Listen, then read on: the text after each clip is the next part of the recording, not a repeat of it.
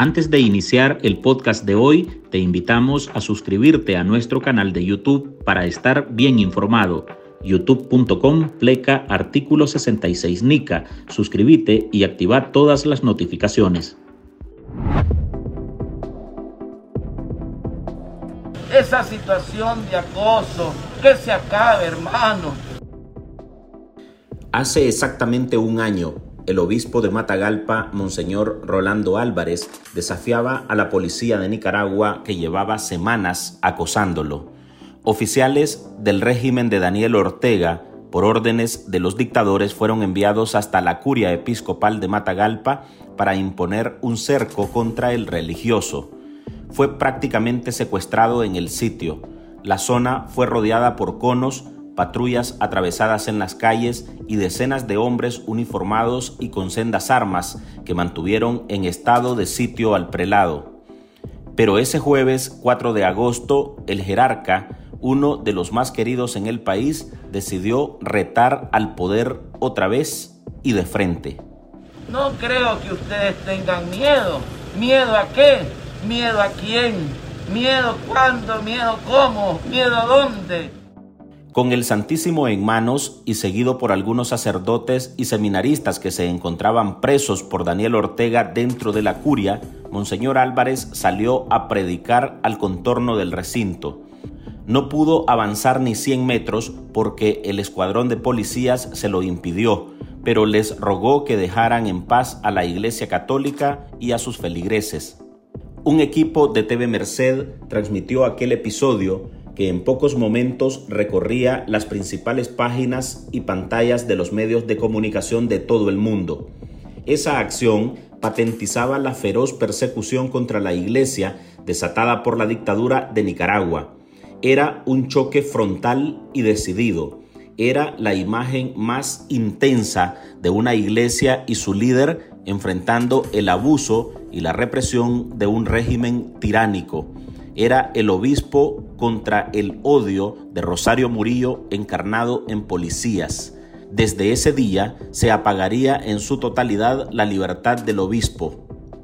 El régimen redobló el asedio y días después lo convirtió en su reo de conciencia, el de más peso en la actualidad.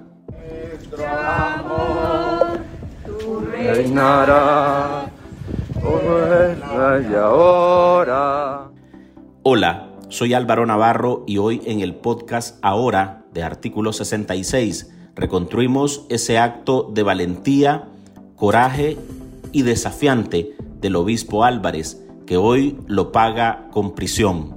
Marlin Balmaceda nos trae el relato de religiosos y de uno de los periodistas que fue encarcelado por ser cercano al jerarca. Es posible que ni a los sacerdotes quieran dejar? ¿Qué daño les estamos haciendo? ¿Qué daño les hacemos nosotros? ¿Quiénes son los que tienen las armas? ¿Quiénes son los que tienen el uniforme? No somos nosotros.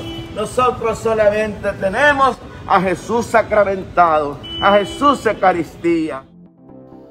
El reloj marcaba las 7 y 15 de la mañana. En Managua, decenas de católicos se preparaban para acompañar en su recorrido tradicional a Santo Domingo de Guzmán. Pero en Matagalpa, una ciudad al norte de Nicaragua que la separan 130 kilómetros de la capital, había un escenario distinto. El obispo de Matagalpa, quien un día antes denunciaba que policías habían cercado la curia episcopal, salía el jueves 4 de agosto de 2022 sosteniendo el Santísimo en manos para predicar frente a sus verdugos y dejar pruebas del acoso del que era víctima, al igual que feligreses y sacerdotes, a quienes se les impidió entrar a la curia a profesar su fe. ¿Quiénes son los que introducen la zozobra? ¿Quiénes son los que agitan los ánimos y la fe sencilla de nuestro pueblo fiel? Bendito sea Dios. Bendito sea su santo nombre. Quienes acompañaban al también administrador apostólico de la diócesis de Estelí cargaban el reclinatorio y las vestimentas propias del jerarca. El Santísimo era elevado por el obispo en dirección a los policías, a quienes intentaba persuadir de su error al bloquear la libertad de culto. Por el contrario, los uniformados le daban la espalda y el jefe de la operación, el comisionado Sergio Gutiérrez, intentaba convencerlo de que regresara a la curia para que continuara encerrado. Los que no cooperaron son la policía, porque no dejaron entrar a los sacerdotes, al coro, no dejaron entrar a los seminaristas, los seminaristas no dejaron entrar a los muchachos que iban a transmitir mi momento de adoración eucarística, de pastoreo, comunión y oración. Y ahora la policía me dice que yo coopere. Otros se dedicaban a tomar fotografías para tener pruebas de los hechos que detonarían en el fin de la libertad del religioso, que hasta ahora paga con prisión su valentía y defensa al pueblo nicaragüense. ¿Quiénes son los que aquí introducen el desorden? El sacerdote Eric Díaz Fernández, quien decidió salir por veredas de Nicaragua y se exilió en Estados Unidos ante la persecución del régimen orteguista contra los religiosos cercanos al obispo Álvarez, reclama la libertad de su guía espiritual, quien dice nunca debió pisar una cárcel porque lo único que hizo fue predicar el Evangelio. Monseñor Rolando no debió pasar ni siquiera se debió permitir que fuera a la cárcel porque la cárcel se hizo para corregir la conducta de personas que no tienen principio, de personas que han cometido delitos y la cárcel se hizo para corregir e, esas conductas de las personas que cometen delitos. Monseñor Rolando no ha cometido ningún delito y siempre lo he dicho. Nosotros como iglesia y como sacerdotes no estamos por encima de la ley. Estamos para acatar siempre la ley. Y si nosotros como sacerdote o como iglesia infringimos la ley, pues no hay ningún inconveniente que se nos aplique la ley. Pero cuando los justos tocan la cárcel es porque los injustos son los que aplican esa ley y esa ley se vuelve una venganza. Lo que sucede en Nicaragua es un cumplimiento de, leyes a conveniencia y a favor de aquellos que deberían ser los que estuvieran en la cárcel. Los injustos, los corruptos, los delincuentes, no pueden aplicarle la ley a los justos. Yo estaba preparándome para mi momento de adoración eucarística, mi momento de oración ante Jesús sacramentado en este día de la santificación y de la protección para los sacerdotes. Y miren la policía cómo me tiene la curia. Manuel Antonio Obando Cortedano es un periodista católico cercano a Monseñor Álvarez, al punto que considera al jerarca su amigo. Se viene aquí a orar, yo no los he llamado, el pueblo fiel de Dios normalmente viene a orar porque creemos en el poder de la oración, creemos en el poder de Jesús sacramentado. Obando era director de medios de la diócesis de Matagalpa en 2018 y pagó con cárcel su compromiso y cercanía con el obispo. Desde su destierro en Estados Unidos, recalca que el encarcelamiento a Monseñor Álvarez es injusto, pero está seguro que al pastor nada le quebranta su fe. Monseñor Álvarez, sabemos que donde se encuentre está fuerte, sostenido por el Divino Espíritu. No dudo que el obispo ha ocupado todo este tiempo para tener una relación íntima y cercana con Dios en oración. Así como Él lo hacía todos los días en su capilla, pasando más de una hora en adoración en lección divina. Yo estoy seguro que ahí donde se encuentra, en la celda donde esté, lo hace, ora al Señor. Probablemente no con el Evangelio del día, pero hace sus oraciones personales, porque Monseñor Álvarez es un una persona, un cristiano que ora mucho, de forma íntima, se comunica mucho con el Señor en el silencio, le encanta el silencio para comunicarse con Dios y yo sé que ahí donde está lo está haciendo desde su corazón, desde su interior. Y sabemos también que tenemos la esperanza de que Cristo pronto nos permitirá obtener lo que tanto como cristianos deseamos. Todo es la paciencia. Al final, Cristo murió en la cruz y al tercer día resucitó. Para esa resurrección de Cristo implicó mucho sufrimiento, persecución para los apóstoles, algunos se fueron a esconder por miedo, pero llegó el momento de la resurrección y llegará el momento de la resurrección también para esta situación que estamos viviendo. Así que ánimo, fe y esperanza. Tanto el sacerdote Díaz como el periodista Obando fueron despojados de su nacionalidad nicaragüense por órdenes del sandinismo. Después de ese 4 de agosto, los Ortega Murillo privaron de su libertad al obispo, a quien tuvieron encerrado en la curia junto a un grupo de sacerdotes, miembros del coro, seminaristas y un camarógrafo. Quince días después, en un operativo de madrugada, los desalojaron del recinto y los llevaron a prisión. Al obispo de 56 años, en primera instancia lo acusaron de organizar grupos violentos e incitarlos a ejecutar actos de odio para desestabilizar al Estado de Nicaragua. Que pasen los padres, el padre Raúl, el padre Ramiro, por favor pasen para celebrar la Eucaristía. No quieren dejar pasar a los padres lo mantuvieron bajo arresto domiciliario, pero el 9 de febrero de este año lo enviaron al sistema penitenciario Jorge Navarro por negarse al destierro. Desde ese día se encuentra bajo aislamiento. Obando Cortedano, tras su expulsión arbitraria del país, lleva en sus redes sociales un recuento de los días que guarda prisión el obispo. Confía en que el poder de la oración lo mantenga fuerte tras los parrotes. En primer lugar, pretendo solidarizarme con mi pastor, con mi obispo, con mi amigo y también con mi jefe. Eh, yo trabajé con Monseñor Rolando, ustedes bien lo saben, desde hace 12 años, desde el año 2011. Para mí ha sido un gran amigo, un padre en la fe.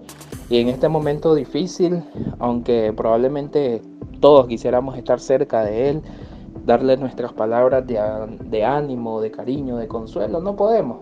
Pero podemos hacer algo que eso hace mucho más que lo que quisiéramos hacer y es la oración. Y con llevar yo el conteo permanente, lo que estoy queriendo, lo que pretendo es recordarle a las personas que me siguen en mi Facebook, a los que ven mis publicaciones, hacer una oración diaria por el obispo, para que el obispo y también los sacerdotes, porque no me he olvidado de que hay sacerdotes de Granada, hay sacerdotes de Matagalpa, hay sacerdotes de la diócesis de Estelí, y eh, últimamente un sacerdote también de Ciuna que está detenido, también recordarme de ellos y orar por ellos. Dice hermano, Dios le guarda, le santifica. Ahí el hermano, que bonito que está tomando un video. Bendito sea el Señor, bendito sea Dios. Al regresar, los religiosos nos exponen el papel de la iglesia frente al encarcelamiento del obispo Álvarez. En artículo 66, un equipo de periodistas hemos asumido el desafío de seguir informando sobre Nicaragua pese a la persecución, las amenazas, el exilio y el bloqueo impuesto contra la prensa libre. Mantener esta trinchera en defensa de las libertades públicas de todos los nicaragüenses es un compromiso que hemos asumido porque Nicaragua nos necesita.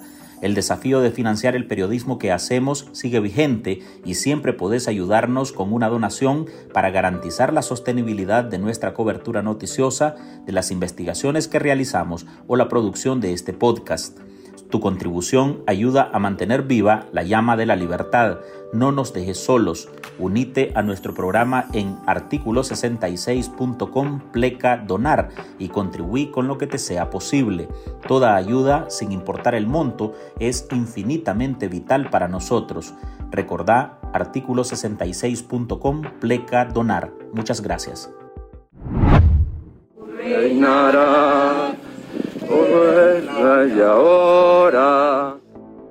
Este viernes 4 de agosto, organismos de derechos humanos apuntan que se cumple un año de prisión contra el obispo de Matagalpa. y en este tiempo se ha cuestionado el papel de la Iglesia, institución sobre la cual el gobierno de Daniel Ortega y Rosario Murillo hasta levantó una acusación por supuesto lavado de dinero. Fieles, algunos sacerdotes y opositores critican la pasividad de la Iglesia, pero el periodista Obando defiende ese actuar y asegura que la Iglesia ora sin cesar por la libertad del religioso. Para la Iglesia significa persecución, como lo pasaron los apóstoles, como lo vivieron los apóstoles, los seguidores de Cristo. La Iglesia sufre, pero ese sufrimiento se hace llevadero, ese sufrimiento en el silencio, en el corazón, porque la iglesia no es indiferente. Muchos quisieran hacer ver la iglesia indiferente, muchos quisieran hacer ver la iglesia dividida, la iglesia en dos partes, y no, la iglesia no es indiferente. Y la iglesia está pendiente de su hermano obispo, de sus sacerdotes, de sus laicos, está pendiente y lo hace de la mejor manera que un cristiano lo puede hacer desde la oración. ¿Por qué retiran al pueblo fiel de Dios? ¿Por qué le dicen al pueblo que se vaya?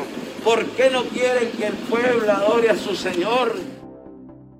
El padre Eric, quien cumple con su labor sacerdotal desde la parroquia Santa María del Lago y Nuestra Señora de Lourdes en Chicago, Illinois, Estados Unidos, sin olvidar a la Nicaragua, a la que dice algún día regresará, invita al pueblo a no cansarse de exigir la libertad del obispo. La lección de Monseñor Rolando que ha ido a la cárcel y que como él mismo en varias ocasiones nos dijo a través de la palabra de Dios, los profetas tenemos que ser coherentes, tenemos que predicar la verdad, tenemos que defender la dignidad y esto a costa incluso de, de la propia vida. Vemos a un obispo valiente, a un obispo profeta que ha eh, hablado con la palabra, pero también con el testimonio de vida. Y yo creo que en este momento lo que nos resta y nos queda es a la población, a la iglesia, es exigir la libertad inmediata y sin condiciones de Monseñor Rolando. La salud de él se sigue deteriorando y yo sé que más adelante lo pueden sacar, lo vamos a tener libre, pero su salud va a estar muy deteriorada porque esa gente eh, lo tiene en cárceles de máxima seguridad. O sea, un obispo, una persona que, que tiene enfermedades, ¿verdad? Por ahí escuché a alguien que dijo que Monseñor no tenía enfermedades. Yo soy del clero joven y clero de Monseñor y sé que él tiene enfermedades crónicas. Eh, y, al estar tanto tiempo en una cárcel, eso deja secuelas graves. Por lo tanto, no podemos acostumbrarnos, no podemos quedarnos callados, no podemos eh, hacernos de la vista gorda. Tenemos que seguir exigiendo la libertad inmediata. Un año es mucho para alguien que no ha cometido delito. Queremos también que nos dejen en paz, que nos dejen nosotros profesar nuestra fe con serenidad, con tranquilidad. Pero ¿por qué te tienen que llegar a estos extremos?